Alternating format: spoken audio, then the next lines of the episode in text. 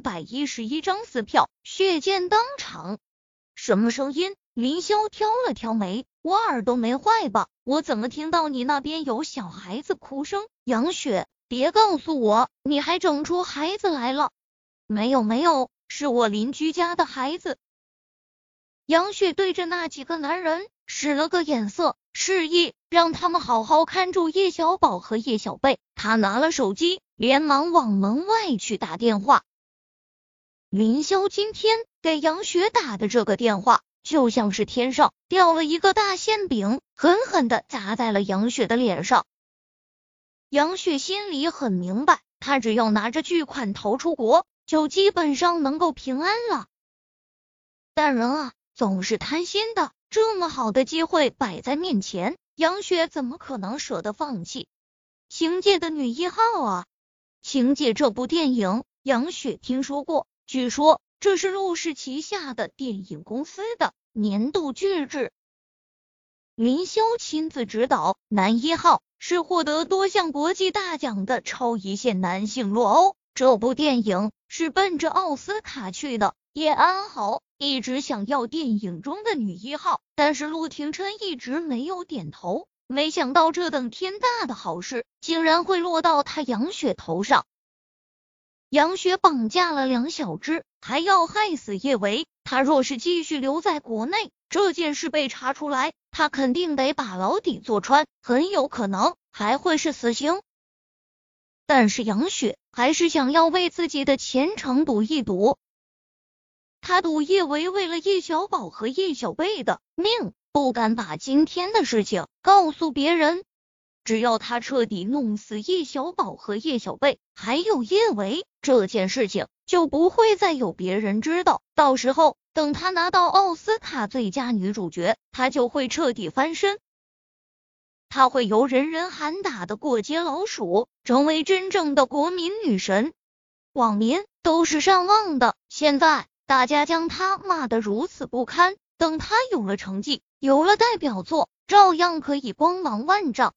多少一线女明星都是被骂红的，她杨雪也可以顶着一片骂声红透半边天。毕竟不是每个人都有机会被林霄看中，出演情界的女一号，都是活着可以在国外躲躲藏藏活一辈子，傻子都会选在。国内无上荣光的活着，这么想着，杨雪已经做出了决定。她怕叶小宝和叶小贝会再弄出什么声音坏她好事。她拿着手机又往前走了一段路。今天她必须确定拿下星界的女一号。杨雪出去后，叶小宝和叶小贝对视了一眼，两个小屁孩，一个安静，一个灵动，两双眸中却有如出一辙的狡黠。叔叔，我们谈个生意吧。叶小宝忽的转过脸，对着按着他肩膀的那个为首的彪形大汉说道：“叔叔，我想你应该很乐意跟我谈这场生意。”彪形大汉孙杨一愣，他怎么都没有想到，刚才还一把鼻涕一把泪哇哇乱叫的小屁孩，会忽然这么镇定的说要跟他谈生意。难不成现在的孩子都有多重人格？孙杨觉得这应该是这个小屁孩在逗他。这才几岁的孩子，有什么资本跟他谈生意？臭小子，你想耍老子是不是？信不信老子揍你？孙杨脸上有一道狰狞的刀疤，一瞪眼，看上去凶悍无比。他冲着叶小宝甩了甩拳头，向他表示他真的很不好惹。孙杨住的地方附近也有不少小孩子，那些小孩子每次看到他这张狰狞的刀疤脸，都是吓得四处乱窜。就算是几个胆大的敢靠近他，他一瞪眼，他们也得吓哭。他以为他这么一瞪眼，叶小宝和叶小贝会像那些小孩子一样吓得大哭出声。出乎意料的是，叶小宝依旧一脸冷静的看着他，眸中还带着势在必得的笃定笑意。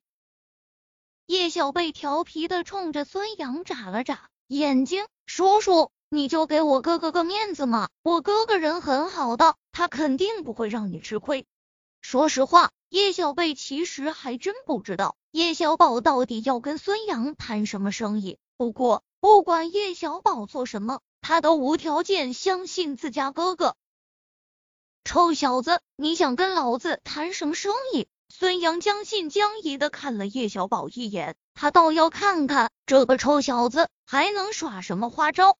叔叔，杨雪雇你们，给了你们多少钱？我出十倍的价格。你们放了我和小贝，把杨雪绑起来。叶小宝不慌不忙的说道：“什么？你们要我们绑杨小姐？”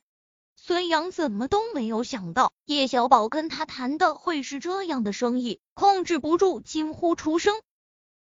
反应过来之后，孙杨用力拍了叶小宝脑门一下：“臭小子，你真耍老子是不是？杨小姐给了我们一百万。”十倍的价格，也就是一千万，你从哪里弄这么多钱？想到被一个小屁孩给耍了，孙杨心中不爽到了极致。要不是一会儿这两个小屁孩还有用，他都想要撕票，让他们血溅当场了。叔叔，我没有耍你们。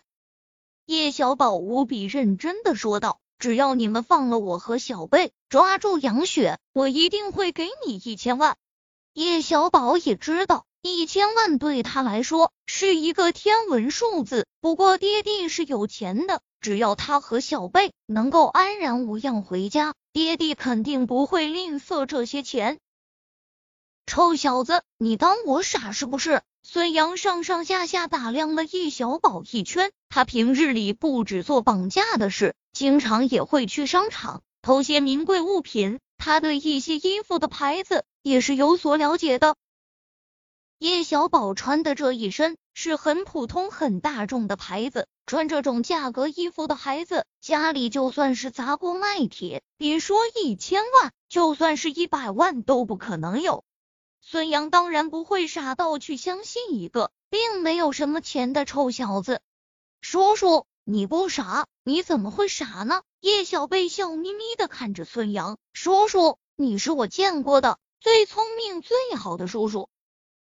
叶小贝说的这话纯粹是胡扯的，但人就是这样，伸手不打笑脸人，更何况还是这么可爱的一个小女孩。孙杨的心中不由得软化了几分，那张狰狞的脸看上去也稍微柔和了一些。你们放心，一会儿我会给你们个痛快的死法。孙杨咬了咬牙，对着叶小宝和叶小贝退让道：“叔叔，你仔细看看我的脸。”叶小宝沉默了片刻之后开口：“你难道不觉得我这张脸很眼熟？